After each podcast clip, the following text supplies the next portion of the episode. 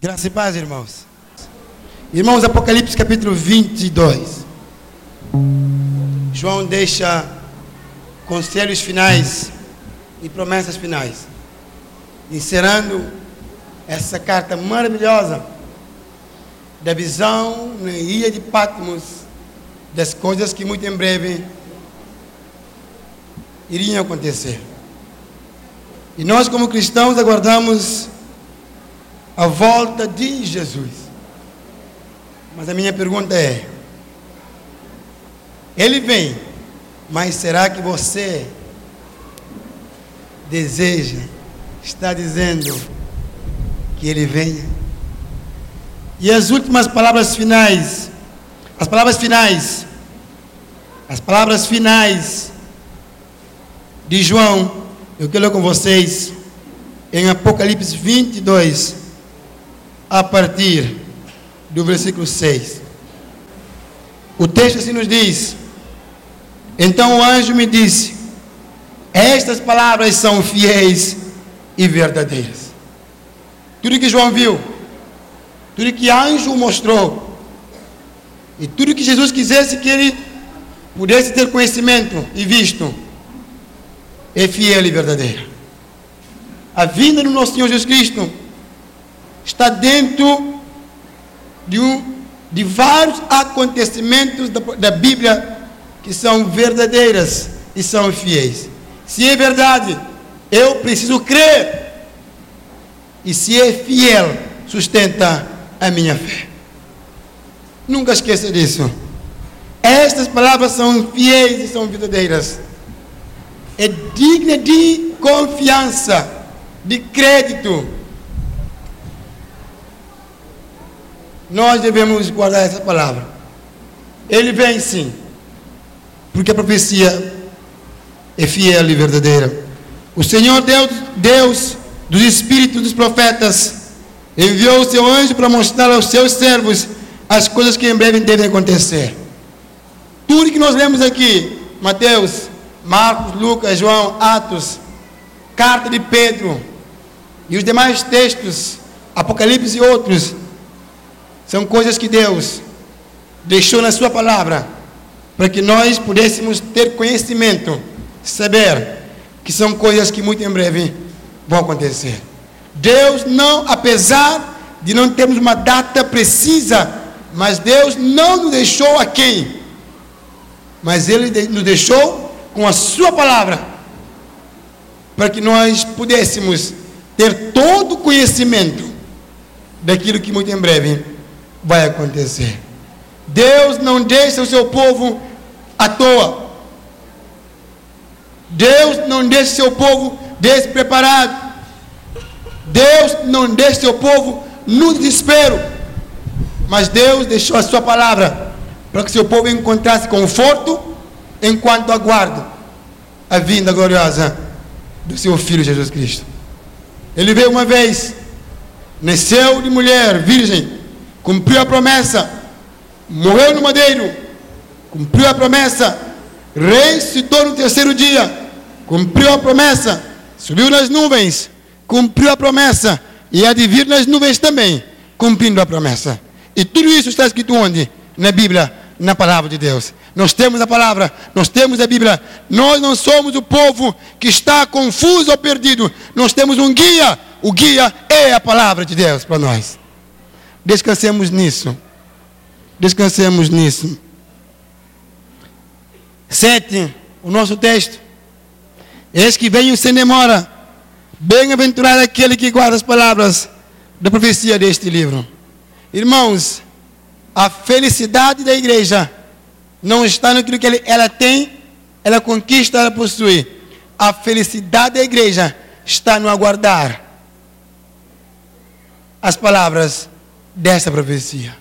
Que nós sejamos felizes, não com aquilo que o mundo nos oferece, sejamos felizes com aquilo que vem da parte de Deus, a Sua palavra, guardando ela dia após dia. Hoje de manhã eu estava ouvindo a boa semente, falando sobre a culpa, e ouvindo, e lá no final ele fala, mas graças a Deus, que em Jesus toda a nossa culpa ela é perdoada, ela é levada. Somos um povo da esperança. Somos um povo que tem a palavra e guardamos essa palavra, a palavra de Deus. Mas João começa no versículo 8, então, com as, as últimas palavras. Eu, João, sou quem ouviu, ouviu e viu essas coisas. E depois de ter ouvido e visto, prostrei-me diante dos pés do anjo que me mostrou essas coisas para adorá-lo. Mas ele me disse: Não faça isso. Sou um servo de Deus, assim como são você e os seus irmãos, os profetas, e como são os que guardam as palavras deste livro. Adore a Deus. Duas coisas aqui importantes. Primeiro, irmãos, tanto João como nós estamos na mesma posição e perspectiva.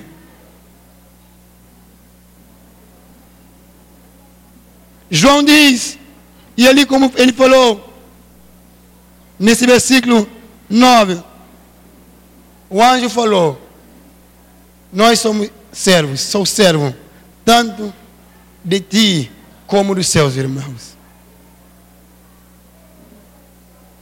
Mas ele fala algo importante: adora a Deus. O maior propósito do ser humano é, é adorar ao Senhor. Deus nos criou para adoração. Romanos 1 está lá escrito: a natureza revela a glória de Deus. E nós somos chamados para adorá-lo. Deus é a maior porção da nossa vida. A riqueza maior, a melhor parte que nós temos é Deus. A melhor parte dos sacerdotes era a coxa do cordeiro. A melhor parte que nós temos, a nossa porção é maior. Enquanto Deus Cristo não vier, adore ao Senhor. Você foi criado para adorar ao Senhor. Você é um adorador. Em João capítulo 4, ao falar com a mulher samaritana, Cristo disse que o Pai busca aqueles que o adoram, não pelo lugar. Jerusalém, o tanque de Jacó, mas que o adore em espírito e em verdade. Você é um adorador. Adore o Senhor. Adore como servo, como o anjo falou. O seu dom é um dom de serviço. Adore o Senhor com o seu dom, servindo ao outro, servindo a sua igreja. Enquanto aguardamos, adore ao Senhor. E adore ao Senhor servindo a sua igreja, o corpo de Cristo. Eu sou o servo de todos vocês. Adore ao Senhor. Deus precisa sempre estar no centro das nossas vidas. Deus é a minha maior prioridade da igreja e de cada um de nós. Adore ao Senhor. Adore ao Senhor. Adore quando você está bem. Adore quando não estiver bem. Adore ao Senhor. Na África há uma tribo que quando pessoas nascem, eles choram. E quando morrem, eles cantam.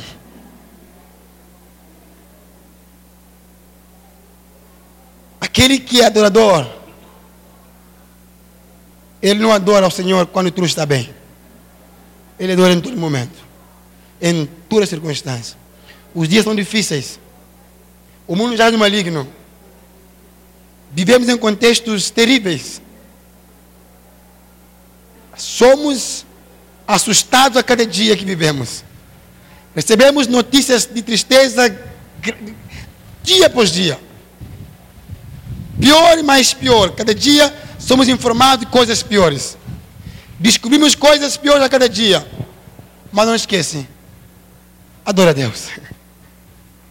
João, encerrando tudo aquilo que ele falou, ele falou: o anjo falou ali, adore a Deus.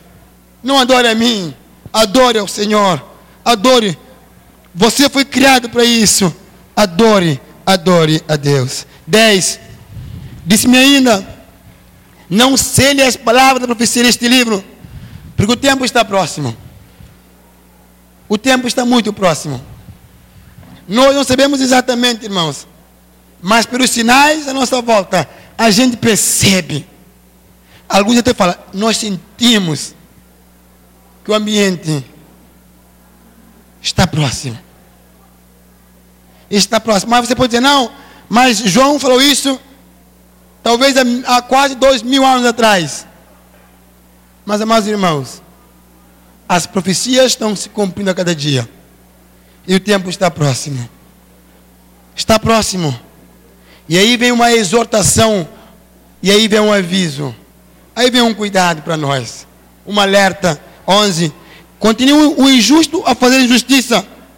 Continue o imundo a ser imundo. O justo continue na prática da justiça. E o santo continua a santificar. Ou seja, eu não posso perder o meu propósito. Eu fui chamado para a santidade, para a justiça. E é nesse propósito que eu preciso perseverar. O ímpio lá fora continua na sua impiedade. Mas eu que fui chamado em Cristo para uma nova vida, eu preciso permanecer no propósito pelo qual Cristo me chamou. E esse propósito é da justiça e da santidade. Mantenhamos nesse caminho. Mantenhamos no propósito. Deus nos chamou para isso. Então vamos nos esforçar para viver no chamado pelo qual Deus me chamou. E não desviar. E não deixar de perseverar. E não esfriar. Mas continuar. Assim como o texto diz. Continuemos naquilo que nós fomos chamados. Assim como Cristo nos chamou. 12. Eis que venho sem demora, e comigo está a recompensa que tenho para dar cada um segundo as suas obras. Há uma recompensa, e ele virá com as recompensas. Vimos aqui ontem os Oscars, né? Aqui ontem. Mas aqueles Oscars não, não se comparam. Não se comparam. Irmão, guarde bem o Oscar, mas não se iluda, não se compare com aquilo que você vai ganhar ainda, é muito melhor.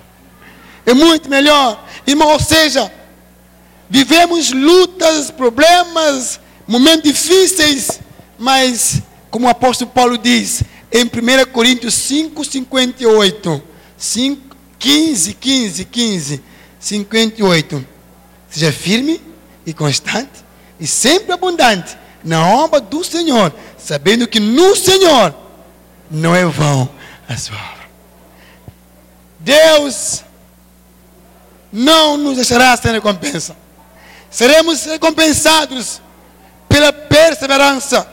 Seremos recompensados por manter o foco no chamado.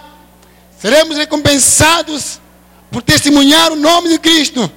Não aqui, mas Ele virá com as suas recompensas e dará a cada um as suas obras. Quais obras? As obras lá de Efésios 2, 10, que de antemão ele preparou para que nós andássemos nelas. As obras não salvam ninguém, mas eu fui salvo para andar nas obras. Está lá escrito. E por essas obras a Bíblia diz que ele virá para recompensar. Há um galardão. Não abandone. Como diz, Hebre... Eh, diz Hebreus, né? Nós não somos daqueles que retrocedem. Eu vi o Jairo aqui com a, o exército, né? O lema ali, né? Não retroceder. É bonito. Nós não somos dos que retrocedem, mas dos que perseveram. E Hebreus no 12 diz e fala: olha, rodeado de tantas testemunhas do capítulo 11, tantas testemunhas, tanta gente boa que perseverou. Um deles foi Moisés que negou a riqueza o privilégio do egípcio para poder caminhar com o povo de Deus. Mas a maior recompensa, a sua obra não será em vão. Deus não vai ter por inútil, porque a Bíblia diz: mesmo um copo de água fresca que você oferecer a um dos meus pequeninos, Deus não vai esquecer. Faça algo do Senhor, sirva ao Senhor, sirva ao Senhor Eis que venho sem demora, e comigo está a recompensa que tenho para dar a cada um segundo as suas obras. 13.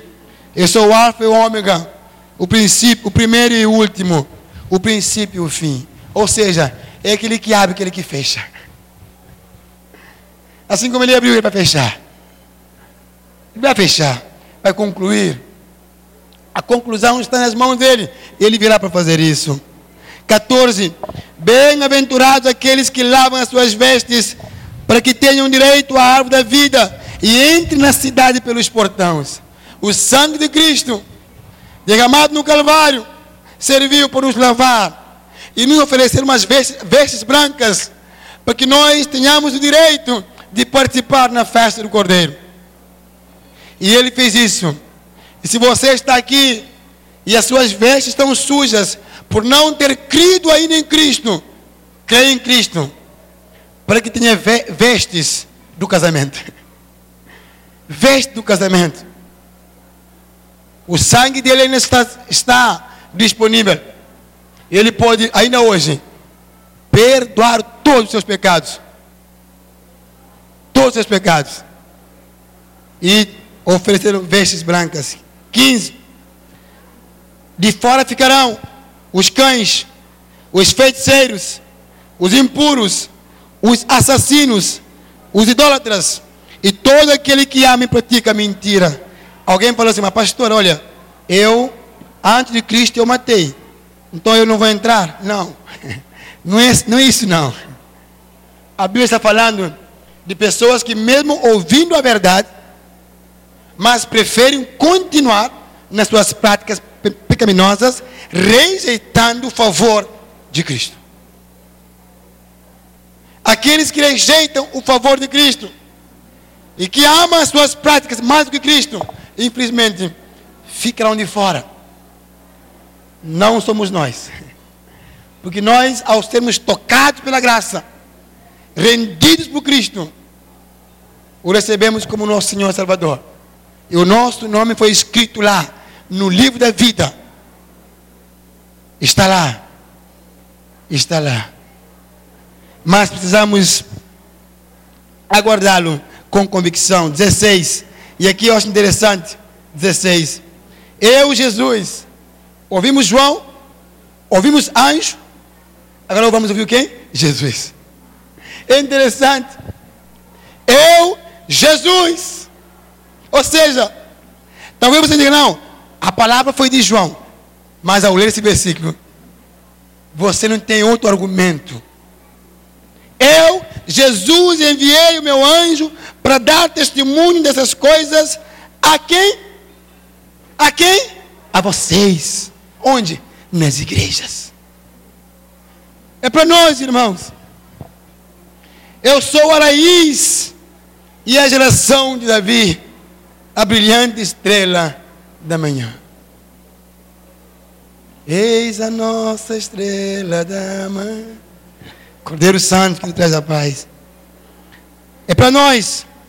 Agora, Jesus fala, ele deixa, mas a igreja responde de uma forma desejosa, ansiosa, e fala: o Espírito e a noiva dizem: vem. E aquele que ouve, diga: Vem. A igreja precisa desejar que ele venha.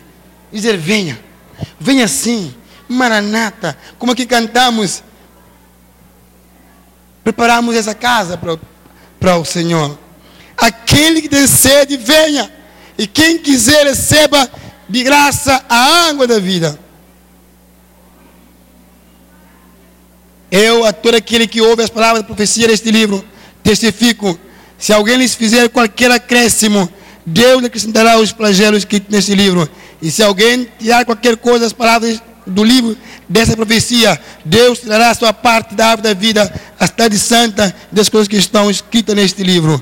Aquele que dá testemunho dessas coisas diz: certamente venho sem demora. Amém. Ou seja, eu concordo, eu assino embaixo. Vem, vem, Senhor Jesus. A graça do Senhor Jesus esteja com todos. Amados irmãos, se você contar, no mínimo três vezes, 17, vem. Depois, vem. No 20, vem. Ou seja, no final do livro, no final do capítulo, nós temos uma igreja desejosa, uma igreja querendo, uma igreja que diz: vem, sim, vem, vem, não somente vem, amém, eu concordo, esse mesmo, amém. Amados irmãos, ele vem buscar a sua igreja, e que a graça dele nos guarde não busquemos acrescentar nenhuma outra coisa. Nós precisamos apenas guardar essa palavra. Ela é suficiente. Ela é suficiente. Ela é suficiente. Eu não preciso de outro livro, de acréscimo. Eu não preciso, porque ela é suficiente. Eu preciso apenas desejar. Essas instruções são boas para nós, porque mantém nosso foco e mantém a nossa esperança. Durante esses dias, eu falei no, no primeiro dia sobre como ter certeza de que Ele vem. E eu falei que Ele vem, porque Ele já veio. E eu falei sobre a fidelidade de Deus na história. O Deus que foi fiel, manterá fiel, porque Ele não pode ser contra Ele mesmo, porque Ele é fiel. Eu falei também que eu posso ter certeza de que Ele vem, porque está escrito. E o que está escrito é verdade. Eu creio no que está escrito. No segundo dia, ou na segunda mensagem que eu trouxe aqui, e eu também falei do quando. Quando ele vem. E muita gente procura adivinhar, fazer aquelas contas de Daniel Apocalipse, tentar achar uma data, e muitos já erraram por isso. Mas quando ele fala de quando ele vem, ele não fala especificamente de data, mas ele fala de instruções que precisamos ouvir para nos preparar a hora e o dia em que ele vai voltar. E nós vimos em Mateus a necessidade eh, do quando, da ideia do, do cuidar. Apocalipse diz que ele vem em breve, sem demora. Paulo fala que ele vem repentinamente, como ladrão da noite. E Mateus fala que ele vem quando, todo, quando o evangelho for pregado a todas as nações. E eu falei também, depois do quando, dos benefícios para os fiéis. E eu falei da morada eterna, João 14. Do poder da ressurreição de 1 Coríntios capítulo 15 do arrebatamento em, Tessalonic, em, em, em 1 Coríntios 15, em Tessalonicenses. E eu falei desses benefícios que o próprio crente vai desfrutar com a vinda do nosso Senhor, incluindo a morte, o fim, a derrota de todos os nossos inimigos, a morte, o diabo e a própria carne, porque nós receberemos um corpo sem pecado. Depois eu falei sobre os sinais da sua vinda. Estão em Mateus capítulo 24. E depois, como aguardá-lo? Aguardá-lo com cuidado, falsos profetas, falsos mestres, aguardá-lo trabalhando, sendo fiel, aguardando em santidade. Em santidade. E meus irmãos, eu espero que com essa palavra eu tenha, de fato, ah, trazido aquilo que Deus queria para o seu coração. E eu espero que Deus continue falando com cada um de nós, a cada instante, a cada momento. E que Deus possa manter o fogo aceso da sua vinda em nossos corações.